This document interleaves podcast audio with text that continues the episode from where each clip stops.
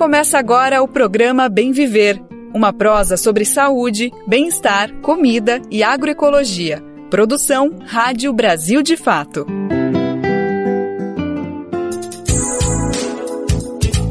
Bora para mais uma? Começando mais uma semana, hoje é segunda-feira, dia 15 de janeiro de 2024, começando agora mais uma edição inédita e fresquinha do nosso querido programa Bem Viver. Eu sou o Lucas Weber e sigo contigo pela próxima uma hora para a gente falar sobre tudo que interessa, sobre tudo que está acontecendo nesse Brasil e no mundo inteiro, sempre pela ótica popular que o Brasil de fato traz para as notícias sobre tudo que a gente tem que falar e discutir, coisas importantes nessa caminhada rumo ao bem viver. Bora lá então saber quais são os destaques do programa de hoje que está só começando. Dia 15 de janeiro de 2024 marca 100 anos da despedida de Rosa Luxemburgo. A gente vai trazer uma conversa destacando o legado dessa pensadora economista. Após 65 anos da Revolução Socialista, Cuba passa agora por transformações sociais e econômicas. Vamos conferir quais são. Picanha, óleo de cozinha e diesel ficam mais baratos em 2023. Gasolina e arroz sobem.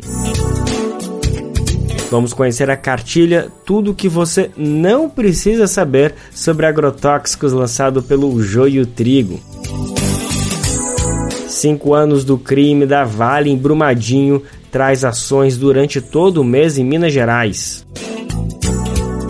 E você conhece o rock de favela? A gente vai conferir uma conversa daqui a pouco sobre esse gênero musical.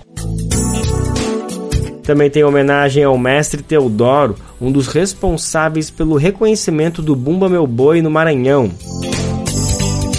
Esses são alguns, mas são vários os destaques do Bem Viver. Bora lá que o programa está só começando.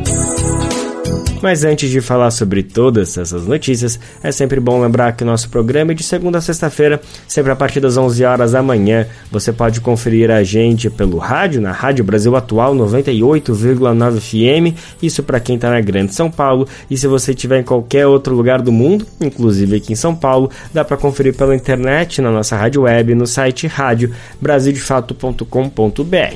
E também dá para ouvir no seu tempo, a hora que você quiser, no seu jeito, tanto pelo site do Brasil de Fato, como também pelas plataformas de podcast como Spotify, Deezer, iTunes e Google Podcast. A gente deixa o nosso programa todo dia disponibilizado em todas essas plataformas.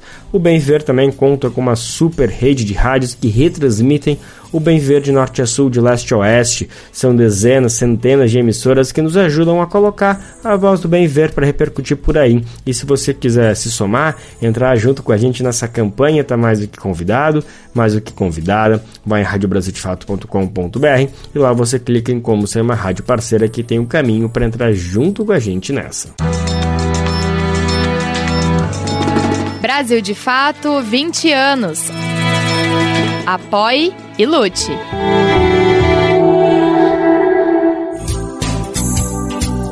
A gente abre o programa de hoje, então, lembrando de uma data muito, muito importante, 15 de janeiro de 1924, exatamente há 100 anos. Rosa Luxemburgo, essa pensadora, economista única na história da humanidade, nos deixava, se despedia do mundo, obviamente perpetuando um legado que até hoje é insuperável, né? Muitas coisas, muitos conhecimentos que ela proporcionou até hoje seguem como referência para todo mundo que estuda temas que ela proporcionou vários pioneirismos. Para relembrar mais a trajetória dessa pensadora, dessa pesquisadora, por que não heroína revolucionária, nossa repórter Nara Lacerda conversou com Isabel Loureiro. Ela é membro da Fundação Rosa Luxemburgo e trouxe muitos detalhes, muitas reflexões importantíssimas que vale muito a gente escutar. Bora então ouvir agora a conversa das duas. A gente vai conversar agora com a Isabel Loureiro, que é professora aposentada do Departamento de Filosofia da Unesp e colaboradora da Fundação Rosa Luxemburgo, porque nesse 15 de janeiro a gente tem uma efeméride importante. Há mais de 100 anos, em 1919, o mundo perdia Rosa Luxemburgo, é, que é uma economista, filósofa, marxista e que tem um pensamento social que até hoje muito atual e que traz discussões importantes para o nosso tempo também. pacifista, antimilitarista, internacionalista, defendia os trabalhadores e as trabalhadoras ao limite e muito elogiada pelos pares da época, tem muitos ensinamentos para nos trazer. É sobre isso que a gente vai conversar com a Isabel hoje. Eu queria, antes de tudo, agradecer a sua presença aqui para a gente falar um pouco dessa personalidade e tentar trazer para o nosso tempo os pensamentos que ela construiu e entender onde ela pode contribuir com a gente. Obrigada, viu, Isabel? Ah, sou eu que agradeço, Nara, a oportunidade de falar mais uma vez com a Rosa Luxemburgo e, sobretudo, para o Jornal Brasil de Fato, que eu admiro muito, né? Obrigada. A Isabel, inclusive, já conversou com a gente em anos anteriores, no centenário da morte da Rosa Luxemburgo. Nós temos material, é só buscar aí nos mecanismos de busca é, por Rosa Luxemburgo Brasil de Fato. Isabel já colaborou muito com a gente para a gente entender melhor essa personalidade. Estamos tendo mais uma chance. E é um desafio, viu? Porque é um pensamento digamos, hoje em dia muito estudado na academia, pouco falado entre né, as massas, a população em geral, e o nosso desafio é tentar trazer é, com mais facilidade, mais didatismo esse pensamento aqui para o nosso dia a dia. Então vamos lá, Isabel. Eu, eu acho que é, na pesquisa, enquanto a gente estava se preparando para conversar com você, é muita coisa sobre Rosa Luxemburgo me chamou a atenção. É, mas eu acho que nesse momento histórico que a gente está vivendo, de tantos conflitos e guerras é, estourando no mundo em determinados locais, o pensamento antimilitarista e pacifista da Rosa Luxemburgo foi o que mais me emocionou nessa pesquisa. É, e ela entendia é, a guerra como um elemento do capitalismo, um elemento de empoderamento do próprio capitalismo, né? Que não trazia benefícios para as massas, para os trabalhadores e para as trabalhadoras.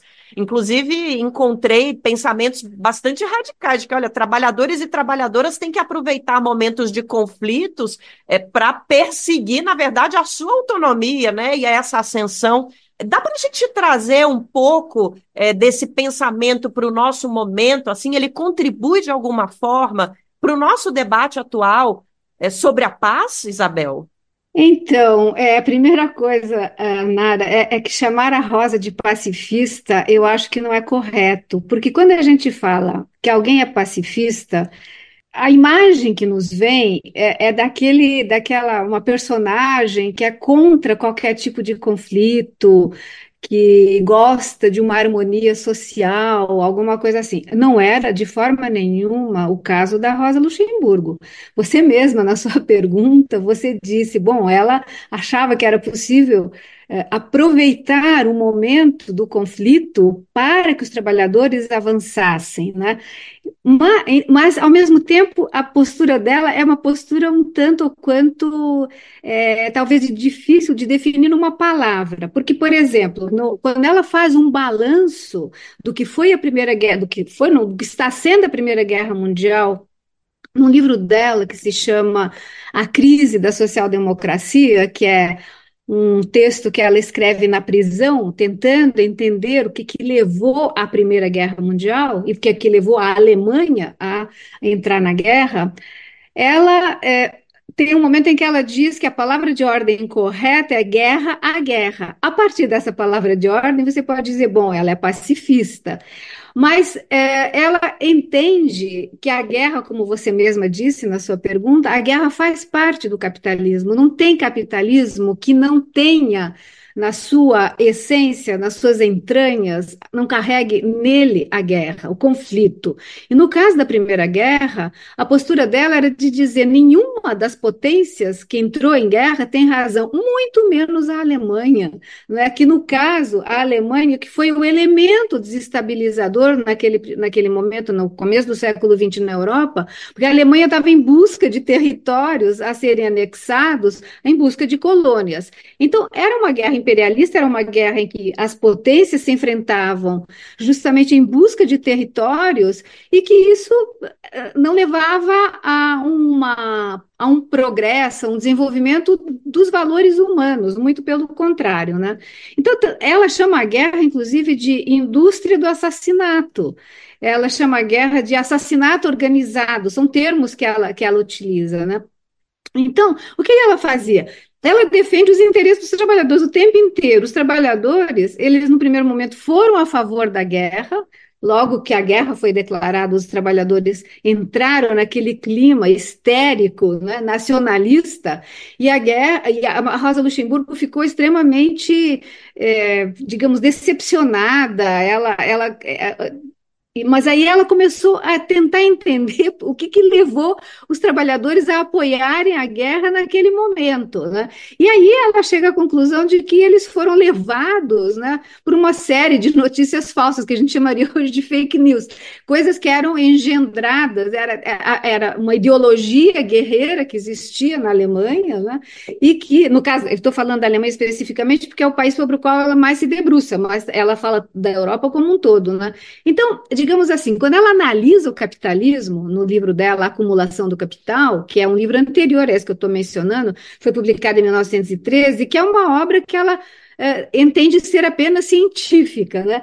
Mas, na realidade, ao fazer essa análise do capitalismo, uma análise científica, vamos pôr com aspas, do capitalismo, ela mostra como Uh, o capitalismo, para acumular, para continuar se desenvolvendo, ele necessita anexar territórios, ele necessita uh, da violência. E, em última instância, ele necessita, ela termina o livro praticamente com isso, o capitalismo, para continuar acumulando, necessita que o Estado seja um comprador de armas, né? Precisa. Então, há a, a, na, na, vamos dizer assim, na estrutura do próprio capitalismo, a guerra ela faz parte dessa estrutura, né? Então, é, uma, uma pessoa que faz esse tipo de análise, entende? É difícil a gente chamá-lo de pacifista, porque parece um slogan é, pouco adequado né, para Rosa Luxemburgo. Tá mais para lutadora, né, Isabel? Mais lutadora combatente, ela era uma acima de tudo uma revolucionária. Ela é uma revolucionária, ela foi, ela, ela deu a vida pela revolução. Ela perdeu a vida porque ela era uma revolucionária convicta, né? E encara a Primeira Guerra Mundial, que é um momento em que as potências, ou não potências, né, os países, as nações europeias, estão buscando territórios, por exemplo, na África para explorar, né, que traz consequências até hoje, principalmente aos países do continente africano. Então, nesse é, é como se ela tivesse meio que previsto o futuro, né, Isabel? Sim, e sim, eu acho que a grande atualidade da Rosa Luxemburgo nesse momento, fora as ideias políticas que são mais conhecidas, do socialismo democrático, é, crítica das vanguardas, etc., mas eu acho que a grande atualidade dela está nessa análise que ela faz do capitalismo na acumulação do capital. Assim como a guerra é inerente ao capitalismo, a anexação de territórios é inerente, ou seja, a busca por colônias. O colonialismo faz parte do capitalismo. E ela, desde o que eu acho interessante na Rosa, é que desde a juventude, artigos que ela publicou lá no final do século XIX, que inclusive tem uma coletânea que foi recentemente publicada aqui em português no Brasil, desde esse momento, ela se posiciona contra o que ela chama de política colonial, e no caso, ela, ela se centra na política colonial alemã. E eu acho curioso, eu, eu gostaria que, de falar um, um, um, pouco disso, porque é um argumento que chama a atenção. É, é um argumento, ela faz. É, são artiguinhos que ela escreve, ele publica no Jornal dos Trabalhadores da Saxônia e faz pequenas análises econômicas e tal. E aí tem dois artigos né, dessa coletânea que me chamaram a atenção pelo seguinte: ela usa argumentos bem realistas de realismo político para dizer que a política colonial alemã é uma bobagem. Primeiro, porque é, ela diz que o comércio da Alemanha com a Ásia e com a América já suplantou o da Inglaterra, que a Inglaterra era a grande potência, né? E que então não faz, não, é necessário uma política colonial para a Alemanha, no caso do Estado alemão, que apoia a burguesia alemã, se desenvolver. E aí ela diz, essa, essa política colonial que ela vai chamar de militarismo e de navalismo, navalismo que é a palavra que traduz a palavra alemã marinismos, que é, é essa, essa Alemanha apostando no crescimento da sua frota naval para enfrentar a Inglaterra, que era a grande potência, né? Então ela diz assim, para assegurar esse comércio da Alemanha, não é necessário você ter uma política, a Alemanha ter uma política colonial. E outro argumento que ela também usa é o seguinte: isso só está fazendo, só está consumindo, essa política colonial da Alemanha na África só está consumindo o orçamento do Estado alemão que é necessário para a política dos trabalhadores, que é necessário para uma política social para os trabalhadores, né? Então ela usa argumentos interessantes desse ponto de vista, e, e, no, e aí só num determinado momento ela diz assim: os trabalhadores, por princípio, condenam a política colonial, que é essa dominação violenta de países e povos estrangeiros. Então, essa é, digamos que esse é o panorama dela, da jovem Rosa Luxemburgo. Aí, com o desenvolver né, do seu pensamento, enfim, quando ela vai fazer uma análise disso, lá na acumulação do capital, ela faz uma análise econômica, e essa análise econômica é que mostra que o capital, para continuar acumulando, para continuar se desenvolvendo, ele precisa de criar mercados fora da Europa, fora do centro. E com isso, então, faz toda uma análise mostrando a política colonial na África, nos Estados, então, que virou os Estados Unidos, na China. Então, o final da acumulação do capital, a segunda parte, que é uma análise histórica, vamos dizer assim, do desenvolvimento histórico do capitalismo, é extremamente convincente, extremamente atual. Inclusive, ela diz aquilo que o Marx chamava lá de acumulação primitiva do capital, que era só nas origens do capitalismo, ela diz: não, a acumulação primitiva, aquela violência inerente à acumulação primitiva, ela continua até os dias de hoje. E é por aí que o David Harvey vai pegar no livro dele, O Novo Imperialismo, que é, é 2005, ele vai pôr a Rosa Luxemburgo, essa análise da Rosa, de novo a, a circular e se, que ele vai chamar então dessa acumulação primitiva que dura até hoje, permanente, ele vai chamar de acumulação por dispossessão ou por expropriação, que foi uma, é, é uma ideia que acabou, que está circulando aqui nos movimentos sociais na América Latina faz bastante tempo, que é bem interessante mesmo, né? Então, não tem saída, é, é, essa no fundo é a ideia. Não tem saída. Dentro do capitalismo, não tem saída. Essa violência contra aquele que é, é, menos poderoso, ela faz parte, ela é inerente, né? É interessante e, que, que esse termo acumulação é por despossessão, retirar as pessoas de seus territórios, né, em nome do acúmulo, ela é, é a gente vê exemplos é, em situações tão diversas, né?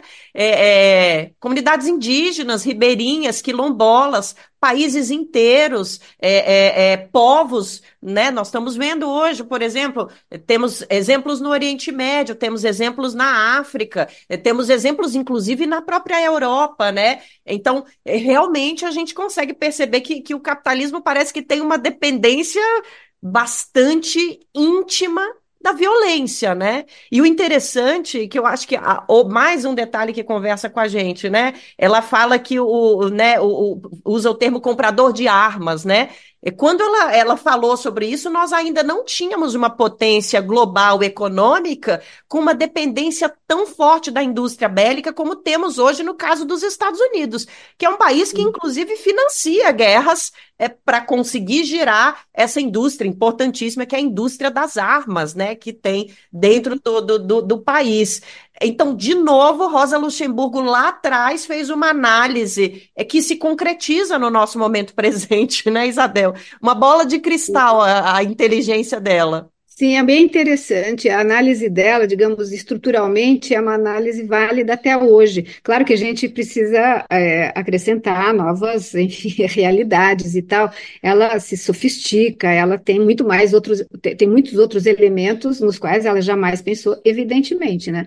Mas é, é, em termos teóricos, eu acho que ela é, é uma análise muitíssimo convincente até hoje. Né? O capitalismo, para resumir essa história toda, o capitalismo para Rosa, é, ele é, se transformou. A Primeira Guerra mostrou isso claramente. O capitalismo se transformou num obstáculo para o florescimento humano, para o florescimento da humanidade. O capitalismo é igual à barbárie. E a alternativa para ela, a barbárie, é o socialismo.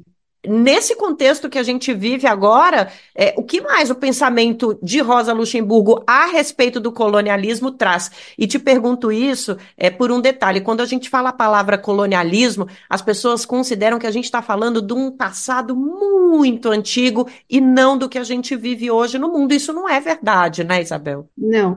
Ela diria o colonialismo continua. A gente pode até dar uma outra palavra, se a gente usar uma outra palavra se a gente quiser, mas essa relação de opressão entre a metrópole e a periferia, né, o sul global, o norte global em relação ao sul global, como é a terminologia usada hoje, ele continua presente com elementos novos, né? é um colonialismo diferente de, de, um certo ponto de vista, mas o velho colonialismo continua presente. Ou seja, isso que você tem mencionado nas suas, nas suas considerações, ou seja, essa anexação territorial que você vê das mais variadas maneiras. No caso, ah, precisa explorar determinada, determinado elemento natural da natureza em determinado território, a gente vai lá, ou a mineração, ou a extração de ouro, bom, a mineração, a extração de ouro, ou a, a floresta que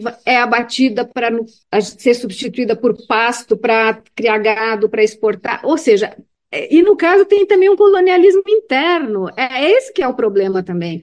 Se a gente pensar no nosso caso do Brasil, como é que a gente trata a Amazônia? Como é que se trata o Cerrado? Como é que se tratam os povos, povos ancestrais, os povos que sempre viveram ali? Enfim, então é, eu acho que esse elemento a gente pode extrair de, das análises da Rosa Luxemburgo ideias que estão lá presentes e que têm uma relação com o nosso mundo de hoje, né? Isabel Loureiro, professora de filosofia aposentada da Unesp, colaboradora da Fundação Rosa Luxemburgo, conversou com a gente aqui no Brasil de fato sobre essa figura interessantíssima. Obrigada pela participação, Isabel. Até uma próxima. Obrigada a você. E aqui de São Paulo, da Rádio Brasil de Fato, Nara Lacerda.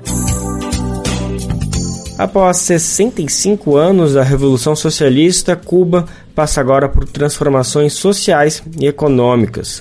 Hoje, existem cerca de 9 mil empresas privadas no país que ainda enfrentam as consequências do bloqueio econômico promovido pelos Estados Unidos. A gente vai saber mais detalhes dessa situação, do que está acontecendo 65 anos depois da Revolução, na reportagem especial de Gabriel Vera Lopes. Quem conta pra gente é Pedro Tropassolas. Nos últimos anos, Cuba vem adotando importantes transformações sociais e econômicas. Novos atores entraram em cena, mas a ilha não abandonou sua concepção socialista. É o que aponta Joel Maril, da Diretoria de Projeções e Coordenação Macroeconômica do Ministério da Economia. Há cerca de 12 anos, Cuba iniciou uma profunda transformação do modelo econômico que diversificou os atores econômicos do país. Em 2011, quando a atualização do modelo econômico começou, a maior parte da estrutura econômica do país estava nas mãos do setor estatal e o setor não estatal era muito pequeno, concentrado em atividades muito pequenas. De 2011 até hoje, houve avanços no desenvolvimento de um setor não estatal da economia, um setor que tem diferentes formas. Há trabalhadores autônomos, um setor cooperativo e um setor que surgiu desde 2021 com as novas regulamentações que foram introduzidas, que agora são empresas privadas. De acordo com os últimos informes, existem atualmente mais de 9 mil empresas de pequeno e médio porte no setor privado. Elas empregam mais de 260 mil trabalhadores, de acordo com José Mario. Estima-se que o setor privado em Cuba esteja em torno de 16 a 18% e o restante pertence ao setor estatal, com todas as formas organizadas que o setor estatal tem. Ele ainda controla os principais setores da economia, os bancos, os aeroportos e a infraestrutura do país. Os principais elementos que são as principais molas da economia, o que chamamos em Cuba de meios fundamentais de produção. Em outras palavras, é uma economia muito mais diversificada em termos de atores econômicos, agentes e formas de propriedade, mas o setor estatal ainda é predominante. José Mario afirma que Cuba está passando por uma crise econômica e social e aposta em continuar aprofundando as transformações para enfrentá-las. Que entender también que la economía cubana. Essas transformações ocorreram em um processo muito complexo que coincidiu com a Covid-19 e o endurecimento do bloqueio, e seus objetivos não foram totalmente alcançados. Tem tido um repensar de como continuar avançando nessa reordenação da economia, nessas transformações econômicas, sobretudo nessas questões cambiais, fiscais e monetárias, de um ponto de vista que nos permita gerar um ambiente ambiente de crescimento e recuperação econômica. Sem lugar a dúvida, condiciona a todos os demais problemas. De São Paulo, da Rádio Brasil de Fato, com reportagem de Gabriel Vera Lopes, Pedro Estropaçolas. Vale lembrar que no dia 2 de novembro do ano passado, a Assembleia Geral da ONU aprovou uma resolução exigindo o fim do bloqueio econômico e comercial que os Estados Unidos impõem a Cuba há mais de seis décadas. A decisão foi tomada pelos votos de uma maioria esmagadora. Foram 187 países aprovando essa resolução. Teve apenas uma abstenção, que foi da Ucrânia, e apenas dois votos negativos. Adivinhe, um é dos Estados Unidos, obviamente, e o outro de Israel. Todos os anos eles sempre repetem esse mesmo discurso, essa mesma votação, tentando impedir essa resolução. Segundo o documento, de março de 2022 a fevereiro de 2023, ou seja, mais ou menos nesse um ano, o bloqueio causou danos a Cuba estimados em cerca de, atenção, 4,8 bilhões de dólares. Esse valor equivale a perdas de 13 milhões de dólares por dia. O bloqueio dos Estados Unidos contra Cuba foi discutido pela primeira vez na Assembleia Geral da ONU em 1992. Faz muito tempo que esse tema é debatido e mesmo assim não vai para frente.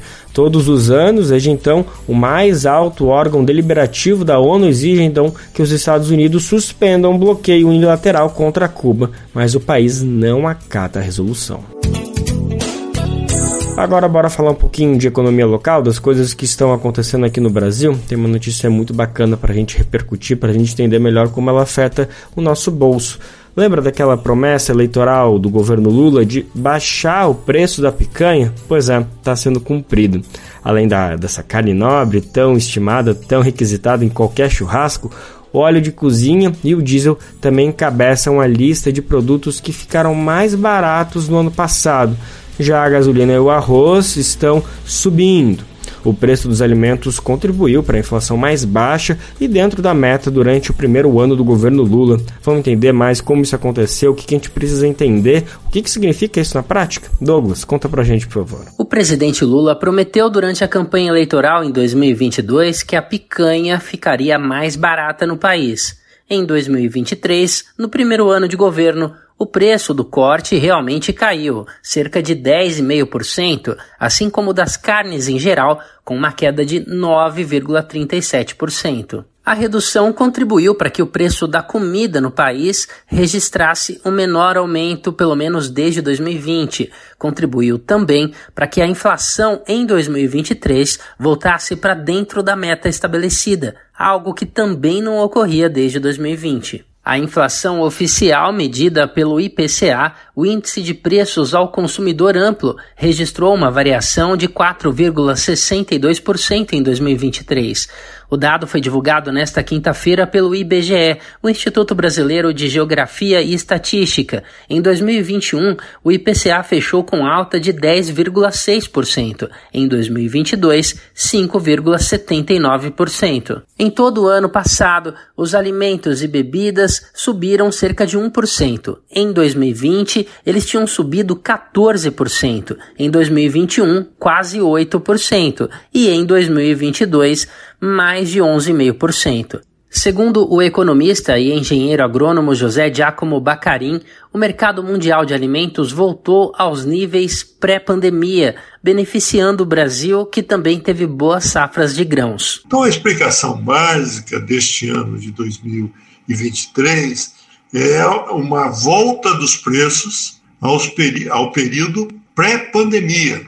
Então, os preços estão caindo desde março de 2022, quando atingiram um patamar recorde no mercado internacional. De lá para cá, no índice do da FAO. Os preços vêm caindo e nós estamos voltando aos patamares pré-pandemia. O preço do feijão carioca, por exemplo, caiu mais de 13,5% no ano passado por conta da alta produção no país. Em 2023, aliás, ele tinha subido 27%. Além disso, o óleo de soja, que tem o preço vinculado ao grão, caiu 28% em 2023 e tinha subido 4,22% no ano anterior. O arroz, por outro lado, subiu mais de 24,5% em 2023, em parte por conta de problemas climáticos no Rio Grande do Sul, o estado que é grande produtor do grão. Como explica o economista José Giacomo Bacarim. Tivemos uma safra brasileira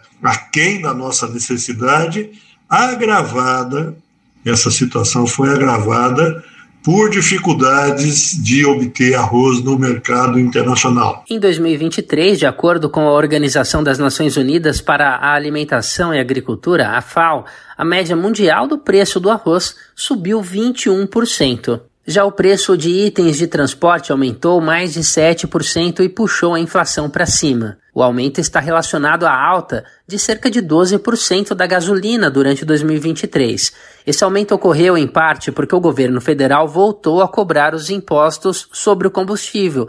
Esses tributos tinham sido zerados pelo ex-presidente Bolsonaro às vésperas da eleição de 2022 e por isso a gasolina caiu 25,78%. O diesel, em compensação, tinha subido quase 23% no ano de 2022, já que o preço do combustível não tinha sido afetado pelo desconto. No ano passado, ele caiu 7,84%. O botijão de gás ficou quase 7% mais barato em 2023 e tinha subido cerca de 6%. Já a conta de luz subiu mais de 9,5% em 2023 tinha caído cerca de 19% em 2022, também por conta do desconto em impostos concedidos perto das eleições. De São Paulo, da Rádio Brasil de Fato, locução Douglas Matos. Brasil de Fato uma visão popular do Brasil e do mundo. Leia e ouça as informações que mais interessam no seu dia. Política, economia, direitos humanos, cotidiano, saúde e cultura tratados com pluralidade e diversidade jornalistas, articulistas e movimentos populares reunidos em um só veículo. Esse é o Brasil de Fato. Conteúdos em texto, áudio e vídeo que informam e contribuem na luta por uma sociedade mais justa e fraterna. Quer ficar por dentro? Então acesse brasildefato.com.br.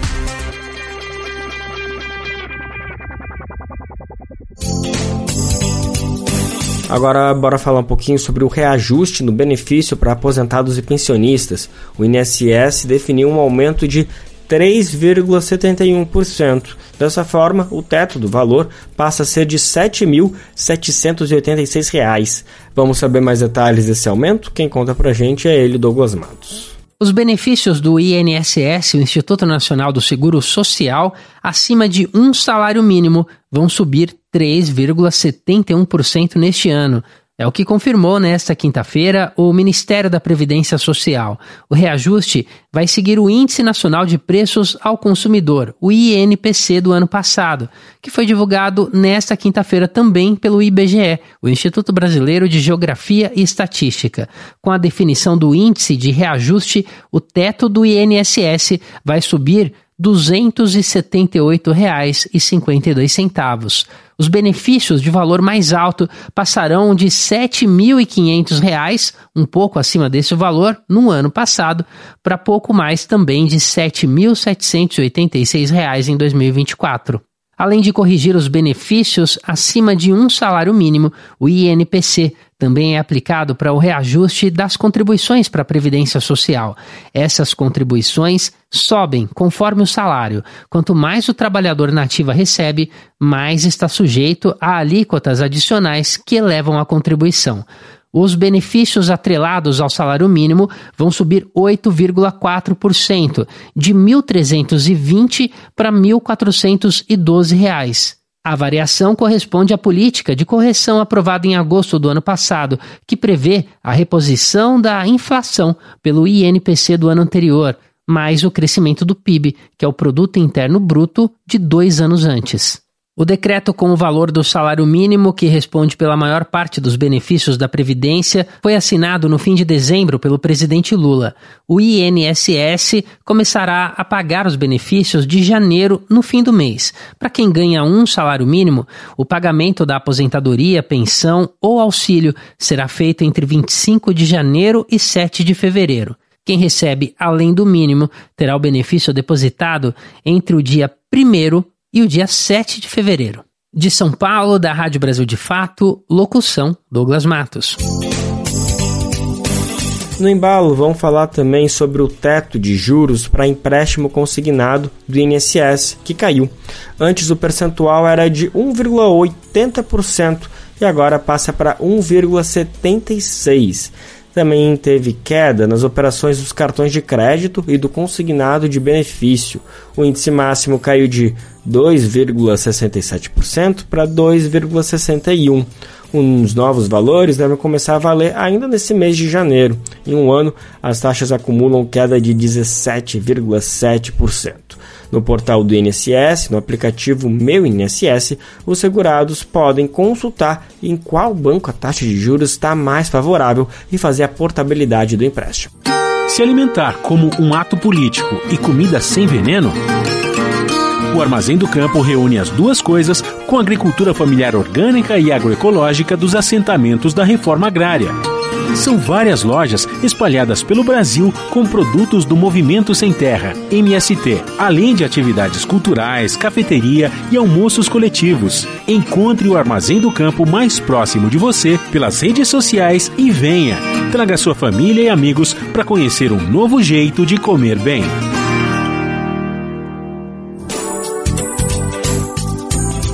O portal jornalístico O Joio e o Trigo lançou uma cartilha com o seguinte título: Tudo que você não precisa saber sobre agrotóxicos. Esse não, no caso, está entre parênteses e a gente já vai entender o motivo. Bom, o material é dedicado a entender o que são os venenos e quais perigos e ameaças eles oferecem para a vida humana.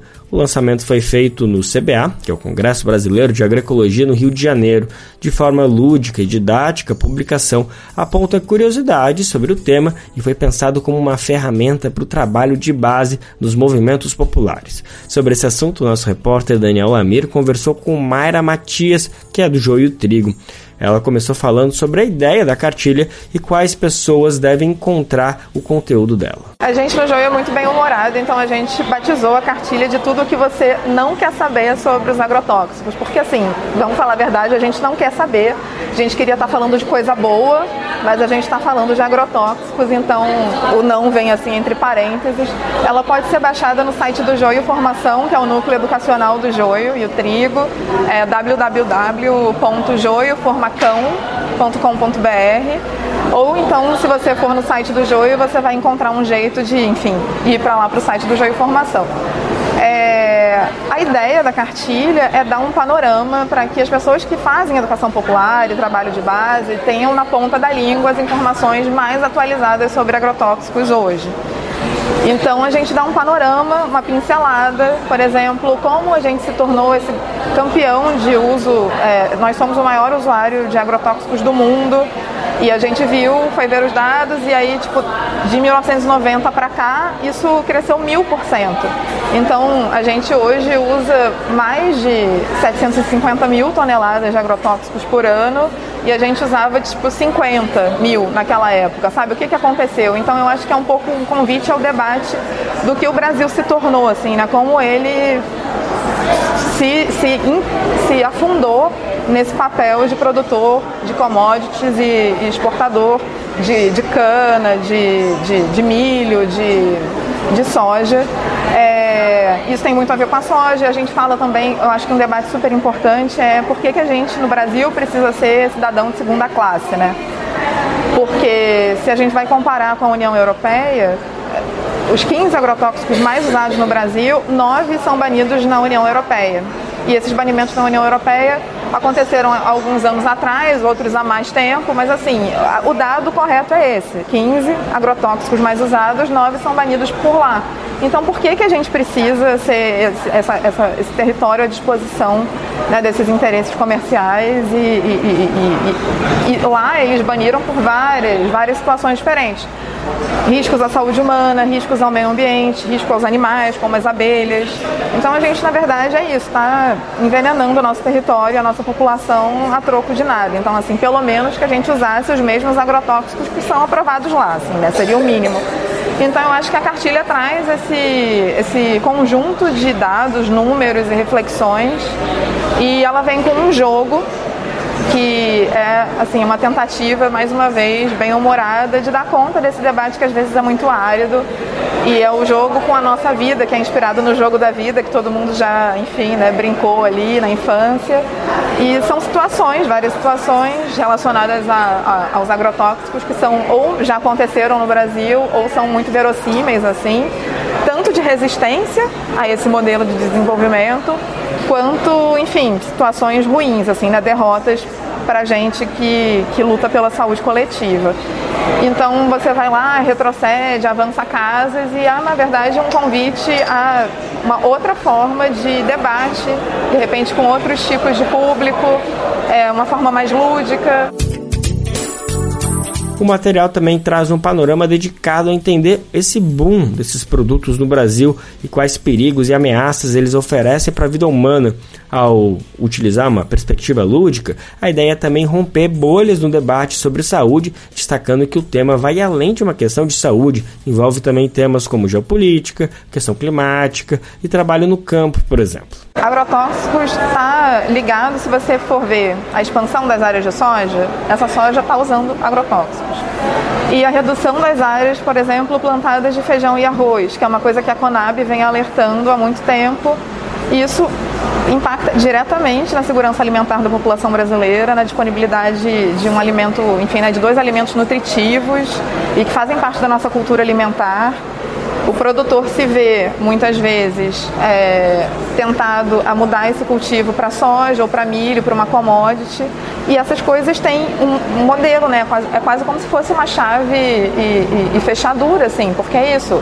Uma commodity, ela vem junto com o agrotóxico, ela vem junto com a expansão da fronteira agrícola, ela vem junto com é, é, monocultura, não tem, né, não tem, não tem para onde fugir, não tem é, esse agro é, civilizado, ele pode ser civilizado com muitas e muitas aspas, mas esse modelo sempre vai depender de monocultura e de agrotóxico. Isso não está, né? Então eu acho que pensar em agrotóxicos, óbvio que a gente tem que pensar na nossa saúde e principalmente na saúde de quem trabalha no campo e de quem planta né? Assim, tanto o trabalhador de uma empresa quanto o próprio agricultor que usa agrotóxicos, ele está muito mais exposto do que né, a família dele, do que as pessoas na comunidade dele, do que a gente aqui na cidade. Eu acho que às vezes esse debate recai num lugar individual muito perigoso de você comer orgânico, né? Porque ainda é esse o panorama, né? Orgânico, não é exatamente a agroecologia ainda não está tão difundida no vocabulário da classe média, pelo menos, porque você vai estar tá se protegendo e protegendo a sua família, quando na verdade assim, seria solidário fazer isso, porque você está protegendo o trabalhador que está exposto àquilo, né? Então eu acho que tem isso, tem uma riqueza enorme nesse debate, tanto é, se você pensar só em alimentação, e só, enfim, no papel do Brasil no mundo e o que, que a gente quer fazer de construir é, é, né, alternativas é, a, por exemplo, ao colapso, ao colapso climático e a tudo isso, está tudo ligado, né? Mayra também destacou mais detalhes de alguns dos muitos dados e curiosidades que são presentes no material. A cartilha faz parte do projeto Brasil Sem Veneno, realizado em parceria com o Observatório De Olho nos Ruralistas, que tem apoio da Fundação Heinrich Boll. Para saber mais informações, vai lá no site ojoioeotrigo.com.br. Tem que botar os artigos tudo, ó. Ojoio e otrigo.com.br tem um assunto que a gente é obrigado a falar e realmente não tem que lembrar só na data, tem que falar todo momento, que é o crime que a Vale cometeu em Brumadinho, Minas Gerais. Está completando cinco anos agora no final do mês de janeiro. No estado, em Minas, estão programadas ações que vão preencher o mês inteiro, inclusive já começaram no último domingo. São atividades como romaria, atos, caminhadas, lançamento de documentário, seminário, celebrações e carreatas tudo isso está previsto para acontecer ao longo deste mês de janeiro. A gente vai saber mais detalhes dessa programação. Obviamente que a gente vai acompanhar cada uma delas, mas já vamos saber tudo que está programado. Quem conta para a gente é Douglas Matos. O ano de 2024 marca meia década do rompimento da barragem da Vale em Brumadinho, considerado um dos maiores crimes socioambientais e trabalhistas da história do Brasil.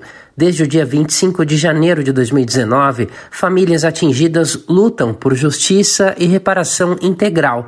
Até hoje, nenhum responsável foi punido e as comunidades continuam enfrentando consequências.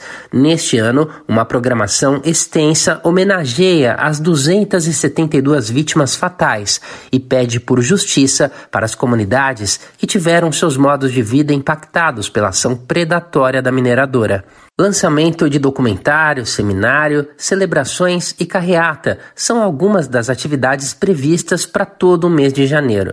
Neste domingo, dia 14, por exemplo, ocorreu a primeira caminhada de São Sebastião por uma ecologia integral. A ação foi preparatória para a quinta Romaria pela Ecologia Integral a Brumadinho, que nos últimos cinco anos acontece no dia 25 de janeiro, com o objetivo de exercitar a solidariedade para as pessoas atingidas e manter viva a memória das vítimas. Na segunda-feira, dia 22, a Associação dos Familiares de Vítimas e Atingidos do Rompimento da Barragem Mina Córrego Feijão, em Brumadinho, organizou o seminário Cinco Anos Sem Justiça Rompimento da Barragem da Vale, em Brumadinho. Para a quarta-feira seguinte, dois dias depois, está marcada a Carreata da Justiça que vai percorrer as ruas do município atingido denunciando a impunidade do crime. A programação completa dos atos está na versão online dessa reportagem no site do Brasil de Fato, www.brasildefato.com.br. Da Rádio Brasil de Fato, com reportagem de Ana Carolina Vasconcelos, em Belo Horizonte, Minas Gerais. Locução: Douglas Matos. Importante lembrar que aconteceu durante a COP 28, que foi agora né, em novembro, dezembro do ano passado, lá nos Emirados Árabes. Durante o evento, taxado de midiático por especialistas, a Vale discutia uma ideia de pluralidade de atores. Mas um detalhe importantíssimo e que reflete muitas coisas: o debate não tinha representantes da população atingida. De qual pluralidade empresas como a Vale, Braskem e outras acreditam? Ou melhor, querem que a gente acredite, né? A postura da Vale na COP28 não passou batida não. Três ativistas populares interromperam o painel que aconteceu no dia 4 de dezembro. Diante de dezenas de espectadores, lideranças negras e indígenas deixaram os painelistas sem reação a denunciar a falta de consideração com as populações vulneráveis nas discussões climáticas. A gente destaca agora que a Força Nacional vai atuar na terra indígena do povo Ava Guarani. Na semana passada, quatro indígenas da etnia foram atingidos por disparos de arma de fogo em Guaíra, no oeste do Paraná. O ataque aconteceu enquanto eles faziam rituais religiosos na comunidade e esse foi o segundo ataque armado em menos de um mês na região, onde os indígenas estão realizando a retomada do território. Vamos saber mais detalhes agora na reportagem de Gabriel Correia, da Rádio Agência Nacional. A Força Nacional de Segurança Pública vai atuar na terra indígena do povo Avaguarani após denúncia de um novo ataque na noite da última quarta-feira, quando três indígenas foram baleados no município de Guaíra, oeste do Paraná.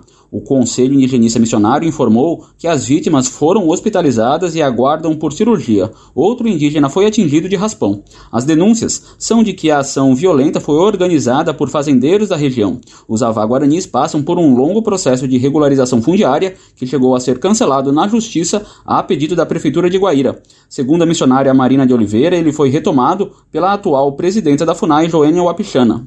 No ano passado, a, a Joênia, por uma recomendação do Ministério Público Federal, ela validou, retomou os estudos, né? E, e recorreu da, da decisão da, do, do presidente anterior para fazer a defesa da comunidade indígena, porque na, na gestão do Marcelo Xavier a FUNAI se absteve até de fazer defesa e questionar a decisão do juiz de primeira instância, né, e recorrer em instâncias superiores. Né. O Ministério dos Povos Indígenas esteve no local dos ataques nesta semana e conversou com lideranças e com a Polícia Federal. Em dezembro, os Avá Guarani realizaram ações de retomada dentro de duas das 18 tecorrás, que são as aldeias da terra indígena. Eles passaram a sofrer agressões por parte de não indígenas. Nos dias 23 e 24 de dezembro, outros quatro indígenas já haviam sido atacados por uma milícia rural. Nossa produção questionou como será a atuação e quando a Força Nacional chegará ao local, mas ainda não teve retorno. Em nota e em um vídeo publicado em redes sociais, a Prefeitura de Guaíra, no Paraná, informou que recebeu a visita do secretário de Segurança Pública do Estado, junto com representantes das polícias federal, civil e militar, para discutir melhorias na segurança. Foram citadas pessoas feridas, mas em nenhum momento a questão indígena foi comentada na nota ou na fala do prefeito Heraldo Trento. Hoje serviu esta visita para que eles compreendessem essa situação tanto quanto complicada, convenhamos, porque há problemas processórios, invasões de propriedades, e no nosso entendimento nós tínhamos que fazer essa conversa inicial. O governo do Paraná vai participar de uma nova reunião na próxima terça-feira em Curitiba sobre o caso. Da Rádio Nacional em São Luís, Gabriel Correa. Você adora ler, ama livros e gostaria de entender melhor o nosso país? Imagine receber todo mês um kit com um livro e um dossiê que te ajuda a entender a nossa sociedade hoje, por um preço baixinho e com frete grátis para todo o Brasil. Este é o Clube do Livro da Expressão Popular. Para saber mais, acesse o site expressãopopular.com.br e escolha seu plano. Assine agora. Expressão Popular. 20 anos na Batalha das Ideias.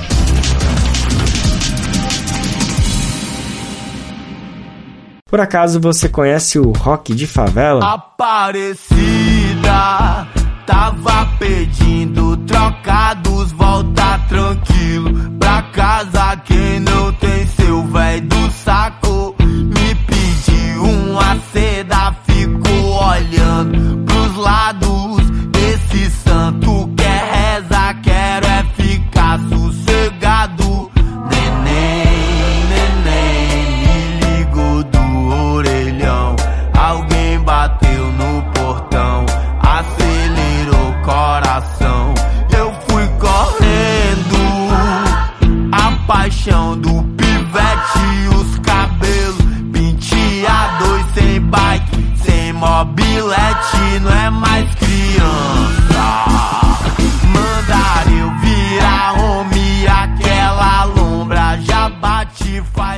a música que a gente está ouvindo agora, ouviu um trechinho, é Melô de Aparecida, do cantor e compositor Matheus Fazendo Rock. Ele é de Fortaleza e é idealizador dessa vertente musical. A proposta do rock de favela é de uma permissividade entre gêneros, dialogando, por exemplo, de uma cena alternativa do punk e uma narrativa afrodiaspórica. Na sonoridade, além do rock, se encontra com facilidade rap, o dub, o reggae, o funk, entre outros gêneros. Dessa forma, o rock de favela vem cada vez mais ganhando força no país e já ultrapassou as fronteiras do Ceará há faz um tempo isso. E a gente aproveitando essa proximidade que o Brasil de fato tem lá no Ceará, a gente conversou com o Matheus fazendo rock em uma entrevista que está disponível na própria página do Brasil de Fato Ceará. Você já sabe qual é o endereço, né? mas não custa lembrar, Brasil de Fato ce.com.br.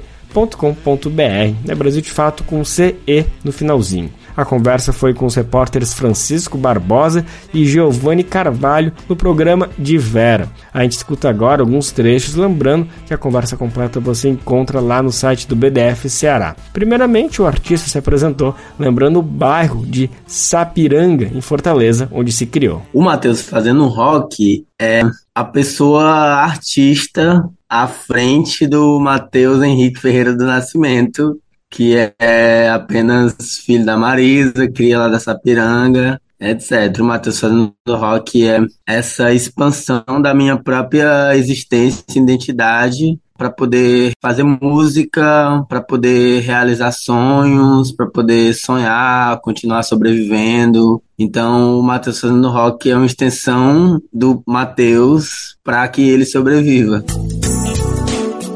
Depois, Matheus fazendo rock falou sobre a invisibilização da música autoral do Ceará em relação ao país. O movimento autoral no estado do Ceará sempre foi muito vívido, muito forte, muito inspirador, embora muito invisibilizado também, né? Tem um marco ali no um marco temporal assim histórico que é ali o pessoal do Ceará, que talvez a música que mais é, chega a, de certa forma a furar uma bolha e começar a, a, a, a ser lembrado fora do estado também como referência, né? A gente tem o Belchior como um grande nome, assim, desse momento também, o Ednardo, de músicas que chegaram a tocar em novela, etc. Então, mas por ali para, né? Apesar de ter bandas, sei lá, maiores como Selvagens ou o próprio Cidadão Estigado que conseguiram fazer muitas coisas, a grande maioria, né, pensando que é uma cena artística gigante que envolve a capital, que já tem muita gente, e os interiores, que também tem muita gente produzindo música. Se só tem dois artistas ou três que conseguem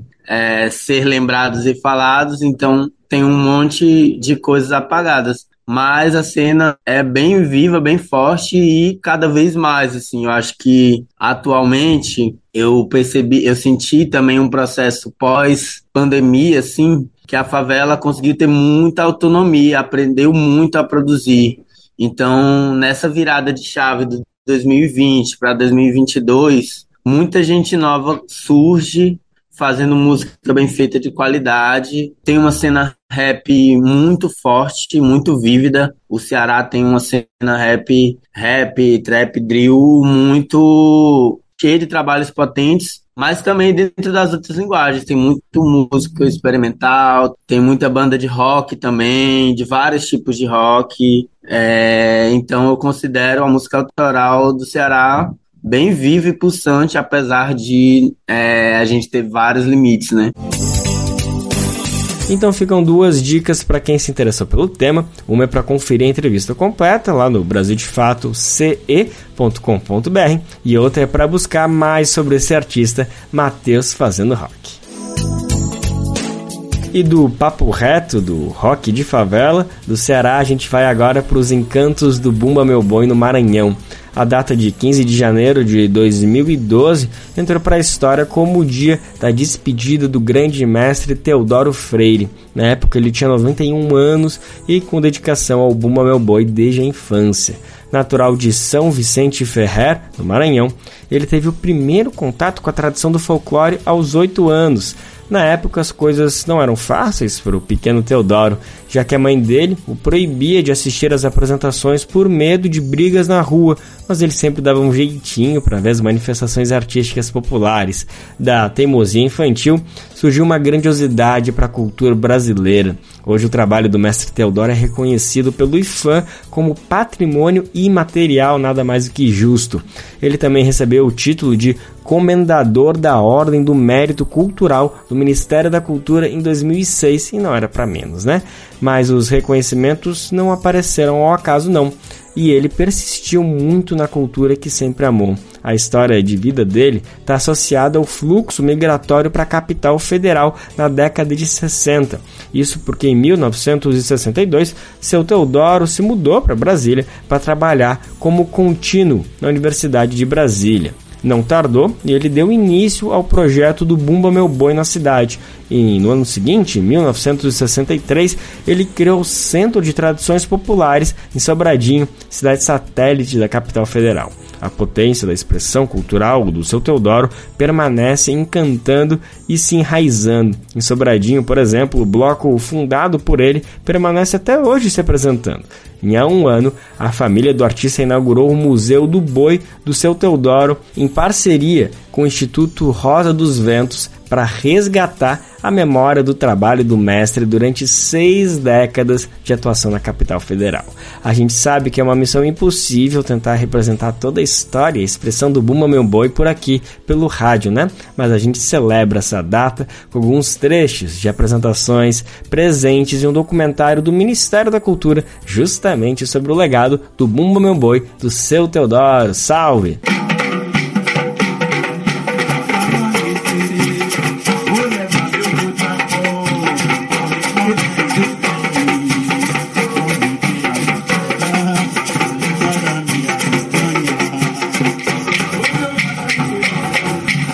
E assim a gente anunciou que o Bem Verde hoje fica por aqui, mas é óbvio, é óbvio, é óbvio, é óbvio que amanhã, terça-feira, estamos de volta te esperando com mais uma edição inédita fresquinha do nosso programa. Você pode conferir ele na Rádio Brasil Atual 98,9 FM na Grande São Paulo ou no site radiobrasildefato.com.br. O programa vai ao ar em diversas rádios pelo país e a lista completa de emissoras que retransmitem Bem Viver você encontra no nosso site na matéria de divulgação diária do programa. Aqui a gente aproveita para agradecer esses veículos por estarem com a gente e lembra também que o Bem Viver fica disponível como podcast no Spotify, Deezer, iTunes e Google Podcast. A apresentação deste programa foi de Lucas Weber, roteiro de Daniel Lamir, edição e produção de Mariana Lemos, Daniel Lamir e Douglas Matos. Trabalhos técnicos de Lua Gatinoni, Aldison Oliveira e André Paroche. Coordenação de Rádio e TV Moniz Ravena, diretora de programas de áudio Camila Salmásio, direção executiva Nina Fidelis, apoio toda a equipe de jornalismo do Brasil de Fato. Você ouviu o programa Bem Viver, uma prosa sobre saúde, bem-estar, comida e agroecologia. Produção Rádio Brasil de Fato.